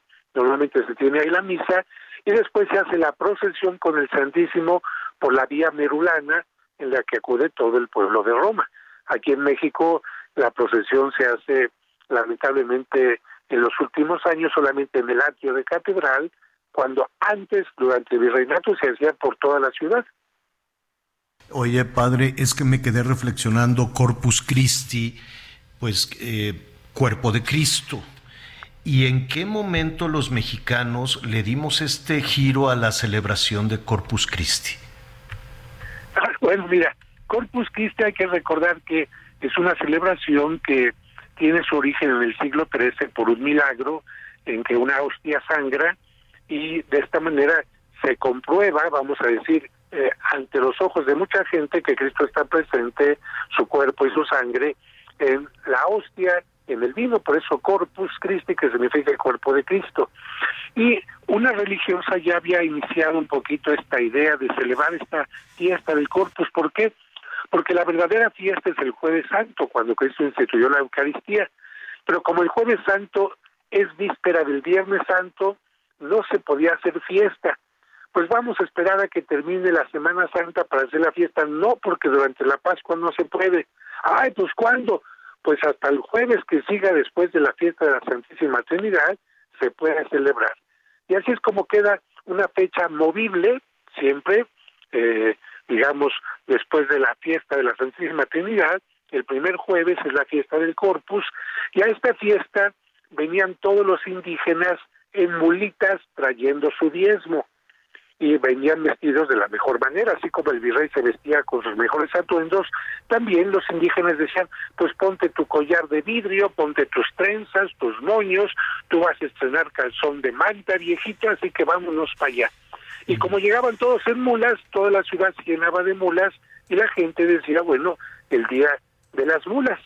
Con el paso del tiempo, el gobierno prohibió la celebración en las calles, todo se redujo a la, a la iglesia, incluso les, produjo, les prohibió a los indígenas que se vistieran con los atuendos típicos y el traje quedó solamente reducido a los niños. Y como esto está ligado a mucha gente que no creía en la Eucaristía, surgió esta idea de la historia de San Antonio de Padua, donde un incrédulo retó a San Antonio y le dijo, mira, el día que mi mula reconozca que hay algo especial en esa hostia, yo también me voy a hacer cristiano. Pusieron a prueba la mulita, la dejaron sin comer tres días, y después de estos tres días, uno, el, el dueño de la mula, se puso con comida a un lado, y San Antonio con el otro lado, con la hostia, y cuando salió la mulita, en lugar de irse a donde estaba la comida, fue a donde estaba la hostia, dobló sus patitas y luego ya se fue a comer. Entonces, a partir de entonces, la gente decía, ay, no seas mula, no seas terco y cree. Y entonces la gente empezó a regalarle a los incrédulos una mulita. Una mulita, qué fantástica, qué fantástica historia y qué ricas son nuestras tradiciones y nuestra fe, ¿no? Y la fe católica que se va alimentando de todo esto. Padre, qué gusto escucharte bien. Qué gusto verte en la en la televisión. Te va, si quieres podemos hacer campaña aquí todo el tiempo con mucho gusto y sobre todo que estés bien. Bendito Muchas sea gracias, Dios. Javier. Gracias, Javier. Y yo solamente invitaría a la gente a que mañana se ve a unas personas humildes vendiendo una mulita de, de barro, de hojitas de maíz. Cómprenles porque se está acabando esta tradición. Claro. Esos niñitos, por favor, también cómprenles su vestidito de indito, de indita, porque si no esta tradición se está acabando, como ya se acabaron las fotografías con paisaje, que la gente se tomaba fuera de catedral y en gran parte porque las autoridades prohibieron a los vendedores ambulantes que estuvieran afuera de catedral, pero uno les decía, oiga, es solamente este día, son artesanos. Bueno, no entendieron. Ojalá que permitan que vendan estas cosas, porque si no, nuestras Y mira, tradiciones y andan también- buscando votos. Todos ahora. Deberían de acercarse a la gente y de estar justo en lo que la gente quiere, a lo que la gente le, le emociona, le da fe, ¿no? Y le interesa, Así es padre. que, que los artesanos, que los artesanos les regalen una mulita. Simplemente pues les miren, vean el trabajo que estamos haciendo. Te mando un abrazo muy grande. Qué bueno que el Santo Padre todavía va a quedarse hospitalizado un rato. Qué bueno que estás muy bien. Y sigue celebrando tu cumpleaños. Te enviamos un abrazo enorme. Muchísimas gracias, también abrazo y bendiciones para todos. Hasta luego. Gracias, es el Padre José Qué Jesús bonito. Aguilar. Oigan, ya casi nos vamos. Y que se acuerdan que el Alejandro Sanz estaba tristísimo. Qué, qué bien me cae el Alejandro Sanz, pero yo no sé por qué los artistas son tan, tan, se van como en tobogán, así es que estoy triste. Será porque tienen millones de admiradores que, que lo levantan. Pero a ver, Anita, Miguel, antes de, de, de que te casaras, Anita, con, con el arquitecto, tú, Miguelón, con Aide, ¿de plano tuvieron en alguna ocasión un mal de amores que los tirara así de se me está apagando la lucecita y así? Javier, yo como 25. No es cierto, lo me Te prometo, mi mamá me decía, ¿por qué sufres por cada escoba? Y yo, no, es que este, así, siempre idealizaba ¿Pero qué te- de una pero manera. ¿Qué te hacían? O sea, ¿por qué sufrías? No, pues porque, porque quedábamos en algo, este, y me cambiaban la jugada, porque yo veía que tenían más interés en el fútbol que en poder ir al cine conmigo. O, o como así, Shakira que este, anduviera con otra muchacha, cosas así. ¿o No, no, no, no, no. Y luego por decir cosas de, este, pues no eres tú, soy yo, ya te la sabes, porque digo, ¿para qué les digo que no? Uno que otro me, me- me aplicó la tijera y me cortó. No, no, no, no, yo ya no te- comía, te no quería ver a nadie. Sí, No, bueno. azotada. Híjole, ¿y tú, Miguelón?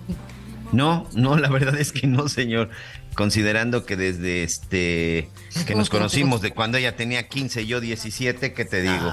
Qué bonito. Ay, qué lindo. Es que dicen que Alejandro Sanz ah, tiene una novia muy guapa, creo que es modelo o algo, que se llama Raquel Valdés, Rachel Valdés. Y entonces está enamoradísimo de la muchacha, más alta que él, grandota como, como modelo, Mm. Pero que es medio posesiva.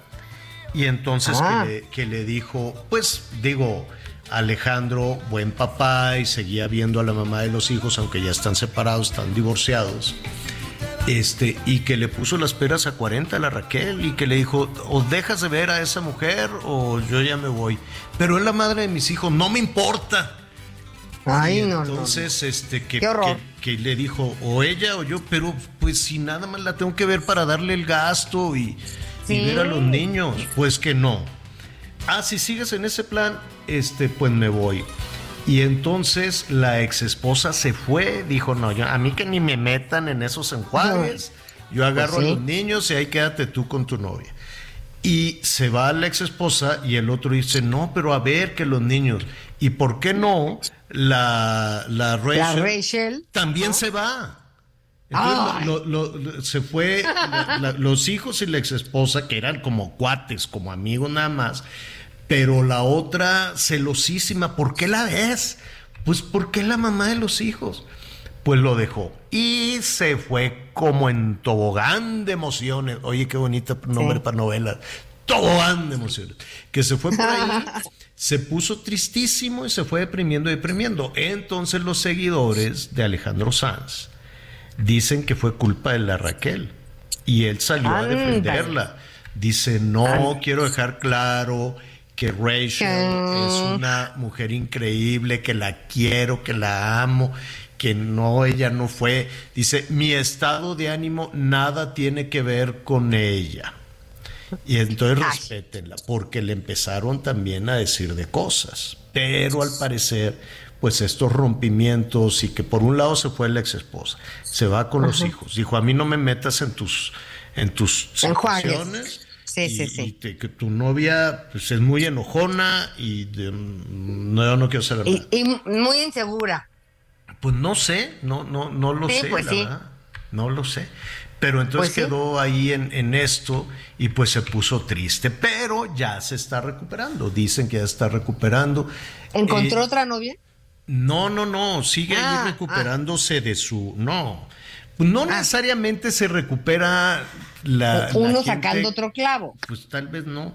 Ya nos dijo, y eh, el, eh, fíjate que estuvimos hablando de ese tema el, con, con nuestro psicólogo de cabecera y atención porque este viernes el tema es las mujeres que andan con novios menores.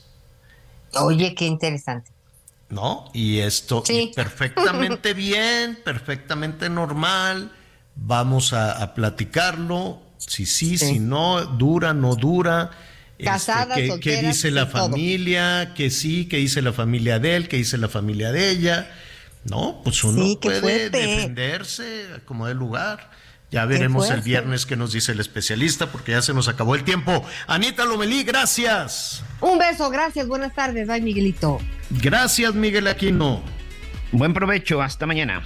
Yo soy Javier Alatorre, lo espero a las diez y media en Hechos Azteca. Uno se va a poner buenísimo. Siga con nosotros en el Heraldo Radio. ¿Quién me va a